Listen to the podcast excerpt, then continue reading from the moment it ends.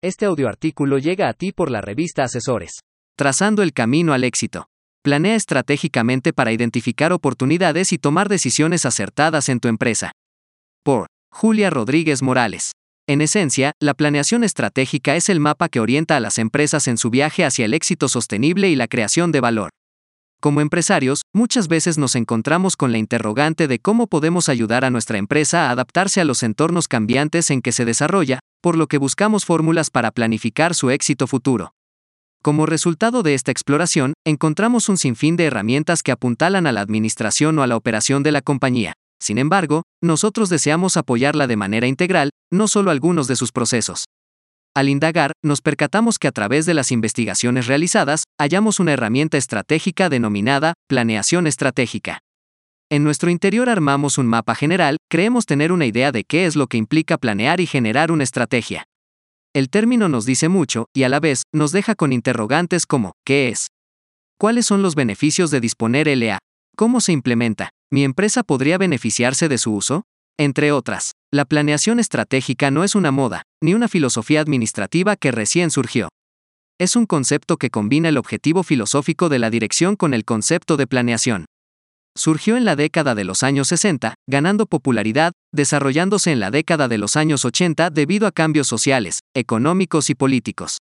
Para entender con mayor claridad qué es la planeación estratégica, comparto la definición que Peter F. Drucker, 1995, da Planeación estratégica es un proceso continuo, basado en un conocimiento amplio de posibilidades para el futuro, que se emplea para tomar decisiones en el presente, las cuales implican riesgos futuros, debido a los resultados esperados. Es organizar las actividades necesarias para poner en práctica las decisiones y para medir, con una reevaluación sistemática, los resultados obtenidos frente a las expectativas que se hayan generado. Posteriormente, se continuó el estudio de la estrategia en las organizaciones y reconocidos científicos aportaron importantes definiciones. Por mencionar algunos encontramos el artículo ¿Qué es la estrategia? De Porter, quien escribe que el posicionamiento estratégico implica realizar actividades diferentes de aquellas de los rivales, o bien realizar actividades similares de manera diferente. Porter, ME, 1996. Kaplan y Norton, en su libro Mapas Estratégicos, indican que la estrategia de una organización describe de qué forma intenta crear valor para sus accionistas y clientes. Kaplan, R. y Norton, de 2004. Considerando lo antes mencionado, es importante que considere las numerosas ventajas que usted puede obtener al aplicar de manera cíclica el generar y revisar la planeación estratégica de su empresa. A continuación, presento algunas de ellas. 1. Una visión clara del camino. Dirección. A seguir, al establecer objetivos y metas concretas que guían las acciones y decisiones de la compañía. 2. La optimización de los recursos, humanos, económicos, materiales, intelectuales, etc., al poder asignarlos y utilizarlos de manera más eficiente, asegurando que se inviertan en áreas que generen el mayor retorno. 3. La posibilidad de ser proactivos frente a eventuales cambios que puedan surgir en el tiempo, permitiendo anticiparse y adaptarse a variaciones en el mercado, la tecnología o el entorno competitivo, en lugar de simplemente reaccionar a ellos. 4. La mejora en el proceso de toma de decisiones, debido a que las elecciones para su empresa se generan considerando la alineación de sus objetivos a su estrategia, reduciendo la incertidumbre y minimizando errores.